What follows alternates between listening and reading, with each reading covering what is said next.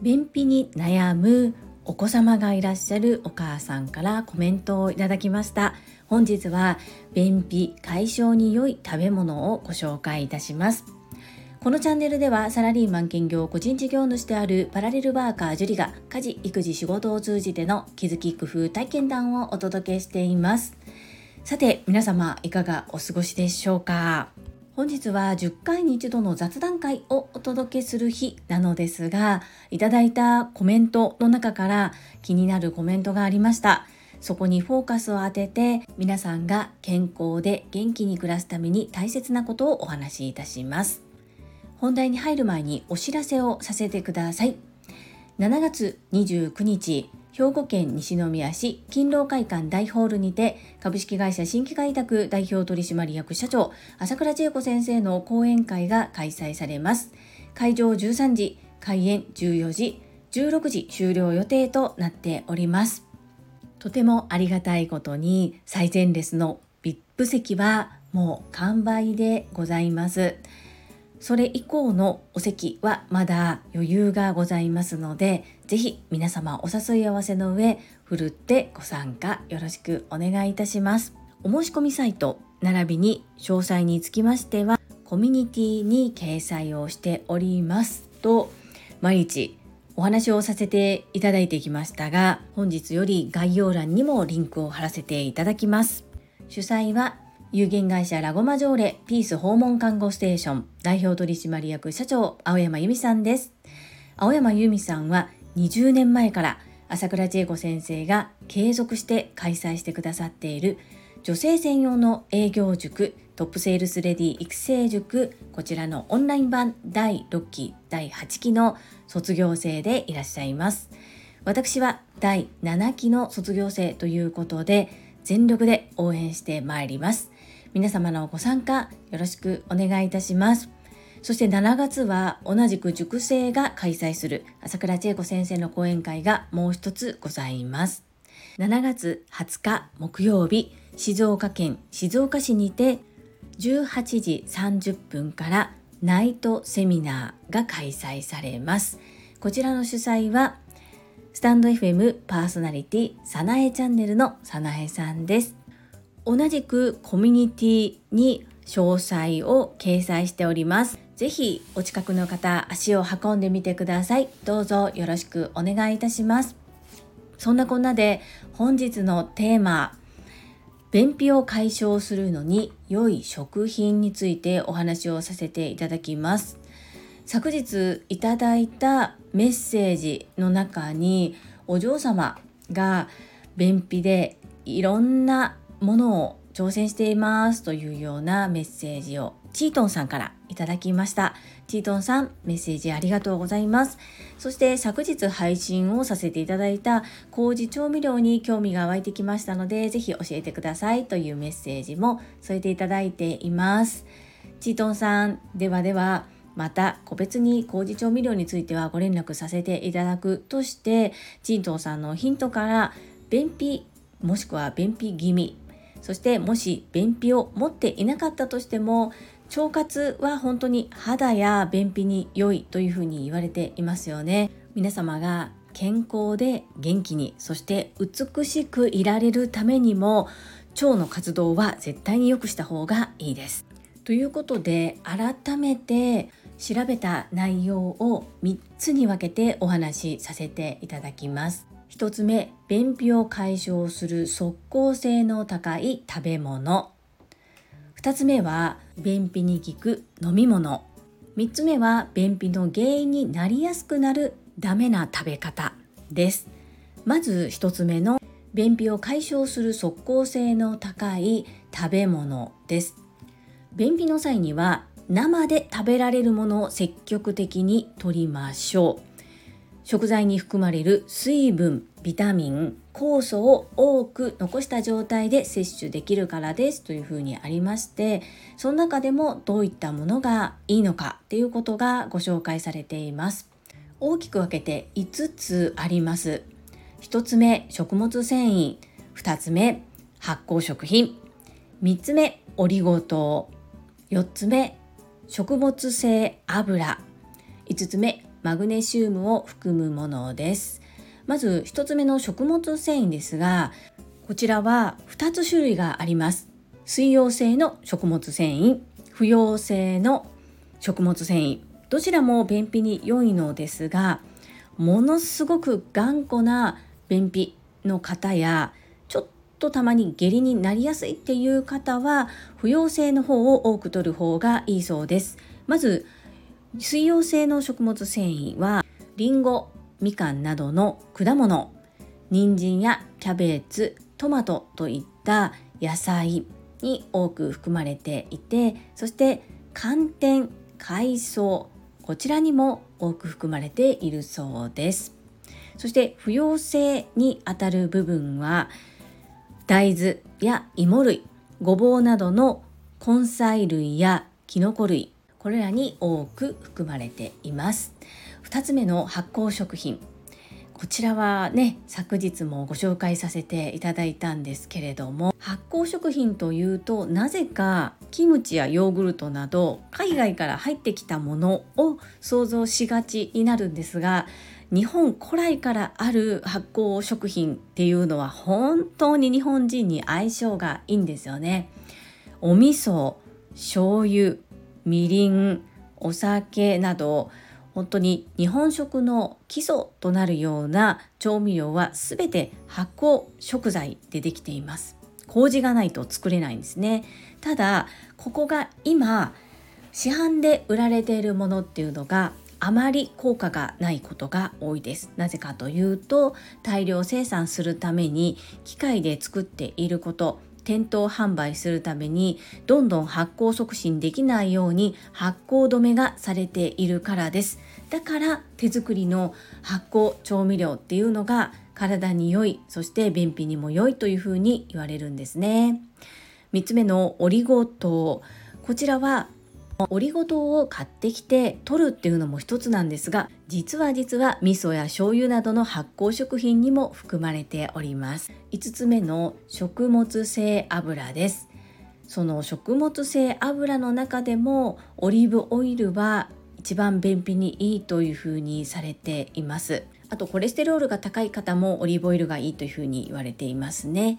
便秘気味の方はサラダや副菜などに1日大さじ1杯程度をかけて摂取するのがおすすめです。最後5つ目はマグネシウムを含むものっていうのが便秘といいますか腸の運動を助ける作用があるというふうに言われています。じゃあマグネシウムって何を食べれば摂取できるのっていうところなんですが青さ青のり干しエビ桜エビひまわりの種ごま。これは入りごまですね。この辺りに多く含まれています。一番使いやすいのは入りごまではないでしょうか。少しずつでも毎日おかずなどに混ぜて取り入れてみるのはいかがでしょうか。2つ目の便秘に良い効く飲み物についてです。こちらは6つ6個紹介されています。1水。2お茶。3ココア。4フルーツジュース。5酢ドリンク。6甘酒となっております。どれもこれも聞いたことがあるかなと思うんですがこの中で水についてなんですけれども冷たい水もしくは50度ぐらいのお湯さらには炭酸水というふうに記載があります。朝起き抜けに1杯の水っていうのが体にいいとされていますがこれは寝てしまっている間に気づかずに出ていった水分を補給すること。そして朝起き抜けに水を飲むことで腸が刺激されて便秘解消が期待できるというふうにあります。朝起き抜けに1杯の水を飲む。これはどなたでも簡単にできることだと思うのでもし取り入れていない場合は是非行ってみるのがいいのではないかなというふうに思います。最後3つ目便秘の原因になりやすくなるダメな食べ物。ですがこちらは2つあります。肉。そしてタンニンを含むものです。お肉に含まれるタンパク質は腸内で悪玉菌を増やす働きをしますのでお肉を食べたい時はしっかり野菜などもとってバランスの取れた食事を心がけること。そしてやはりどうしても便秘がものすごくひどくて腸内環境を整えたいっていうのはひとときの間お肉類の摂取を避けるっていうのも一つかなというふうに思います。そしてタンニンを含むもの。フルーツの柿やお茶などに含まれるタンニンには摂りすぎると腸の粘膜に特殊な膜を作って運動を制御してしまう。腸の運動を制御してしまうという作用があるそうです。普段便秘が気にならない方は別にいいと思うんですけれどもあまりにも便秘がひどくてっていうことで便秘の方についてはできるだけ避ける方がいいようです。本日は便秘がちな方に便秘に良い食べ物飲み物そして避けた方が良いものについてご紹介をいたしました。この配信が良かったなと思ってくださった方はいいねを継続して聞いてみたいなと思ってくださった方はチャンネル登録をよろしくお願いいたします。また皆様からいただけるコメントがとっても励みになっており私の宝物です。コメントをいただけたり各種 SNS で拡散いただけるととっても嬉しいです。どうぞよろしくお願いいたします。ここからはいただいたメッセージをご紹介いたします。第679回。腸活美意識の高い方や健康志向の方の救世主にお寄せいただいたメッセージです。チートンさんからです。ジュリさんおはようございます。我が家の娘は便秘気味でなんとか腸の機能を上げたいなと野菜ジュースヨーグルトなどにトライしてきました。麹調味料に興味が湧きました。教えてほしいです。チートンさんメッセージありがとうございます。お嬢様苦しいですね。これは何とかしてあげたいですよね。今日の配信は参考になりましたでしょうか。きっとお嬢様のために今までもいろいろと調べて体験体感やってみたけれどもということだと思うんですが麹調味料は便秘だけでなく本当に特に日本人にはものすごく合うと思うんですね。お薬ではないので即効性はなくやはり継続することが大切になってくると思いますがお味噌一つとっても麹調味料なんですね。ではじゃあどのようにお味噌を選ぶのかっていうポイントがあったりします。チートンさんちょっと連絡をさせていただきますね。メッセージありがとうございます。続きましてかよさんからです樹里さんおはようございます何でもかんでも醤油麹塩麹私もその状態になっています。私のチャンネルのご紹介要約ありがとうございます。ゆりさんのチャンネルをご紹介したいとずっと考えていて、やっとできたのですが、まさかの早速のお返し、またスピード感がすごいです。樹里さんのホスピタリティに感謝感激です。いつもありがとうございます。かよさん、メッセージありがとうございます。何でもかんでも醤油麹、塩麹に共感いただきましてありがとうございます。もうこれは本当に家族全員まるっと健康になれますので、めちゃくちゃおすすめです。そして私のチャンネルを紹介したいと思ってくださっていたっていうのはすごく驚きました。ものすごく嬉しいです。ありがとうございます。そうなんです。配信を聞いていてものすごく嬉しくなったんですね。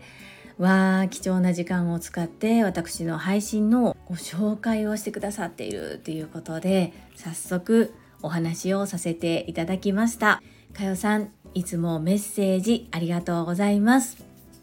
続きまして、かおりさんからです。樹里さん、いつも素敵な配信ありがとうございます。我が家もおかげさまで醤油麹は手放せない調味料となりました。パチパチパチ今、また仕込み中です。夏場は発酵が早いですね。手で潰して潰れ始めたので、そろそろ完成。楽しみにしているところです。次は玉ねぎ麹、塩麹にチャレンジしようと思っています。かおりさん、メッセージありがとうございます。醤油麹気に入っていただけて嬉しいです。そして、そう、夏場は発酵が早い。ここ、さすがかおりさんだなというふうに思うんですね。1週間寝かせたら OK とか、2週間常温で置いておいては OK っていうことではないんですね。本当に温度や湿度それぞれの皆さん置かれている環境で発酵具合が変わります。なので最終形ゴールがどのようになっていたら OK なのかということを分かった上で発酵を見守る。これが大切ですね。麹を作ることができる方から教えてもらったんですけれども腐敗と発酵は紙一重というお言葉。果物でもそうじゃないですか。熟してるのが美味しいんですけれども熟しすぎたら腐ってしまいますよね。そのちょうど良い発酵具合を見極めるっていうのがポイントとなってきます。香里さんは器用な方ですよね。デコ巻き寿司にしてもポイントをつかんでサクサクと巻いて綺麗に作ってくださいます。お料理も普段からたくさんしていると思うのでおそらくもうそろそろ発酵調味料の癖っていうのも理解しておられるように感じております。玉ねぎ麹塩麹楽しみですね。香里さんまたお話聞かせていただくことを楽しみにしております。メッセージありがとうございます。最後に石垣島のまみさんからです。樹里さんこんばんは。石まみです。樹里さんの放送を聞いてからずっと少女麹と手作りみりんが気になります。りんちゃんだっけ？いつもママご飯の上にかけてる黒いのって言ってるの。あれを聞いて私もやってみたいなぁとずっとずっと思っていました。マミピーメッセージありがとうございます。そうなんですよ。りんちゃんは醤油麹のことを茶色いやつとか黒いやつっていう風な 言い方をします。りんちゃんがよく醤油麹を食べるのは卵かけご飯をする時そして納豆を食べる時です。納豆の付属の調味料はうちは使わずに醤油麹とごま油を入れて混ぜるんですね。それがりんちゃん大好きなんです。で卵かけご飯も黄身は生。で白身は火を入れます。それをご飯にのせて混ぜる時に味付けとして醤油麹を入れます。そしてその醤油麹が少ないとママ茶色いやつ黒いやつ味がないよ足りないよちゃんと入れてって怒られるんですね。その物の名前とか人の名前っていうのがなかなか入りにくいんですけれどもそれを形容して言う時の言葉がすごく面白いです。ものすごく分かりやすいんですけれども身振り手振りとその言葉の選択が面白いなというふうに思います。マミピどちらもめっちゃくちゃ簡単なんです。どちらもチャレンジしてみてほしいなそんな風に思ったりもします。マミピメッセージありがとうございます。はい、いただいたメッセージは以上となります。皆様本日もたくさんのいいねやメッセージをいただきまして本当にありがとうございます。とっても励みになっておりますし、ものすごく嬉しいです。心より感謝申し上げます。最後に2つお知らせをさせてください。1つ目、タレントのエンタメ忍者みやゆうさんの公式 YouTube チャンネルにて、私の主催するお料理教室、ジェリービーンズキッチンのオンラインレッスンの模様が公開されております。動画は約10分程度で事業紹介、自己紹介もご覧いただける内容となっております。概要欄にリンクを貼らせていただきますので、ぜひご覧くださいませ。2つ目、100人チャレンジャー in 宝塚という YouTube チャンネルにて42人目にご紹介をいただきました。こちらはなぜ私がパラレルワーカーという働き方をしているのかということがわかる約7分程度の動画となっております。こちらも概要欄にリンクを貼っておりますので合わせてご覧いただけると嬉しいです。どうぞよろしくお願いいたします。それではまた明日お会いしましょう。素敵な一日をお過ごしください。スマイルクリエイタージュリーでした。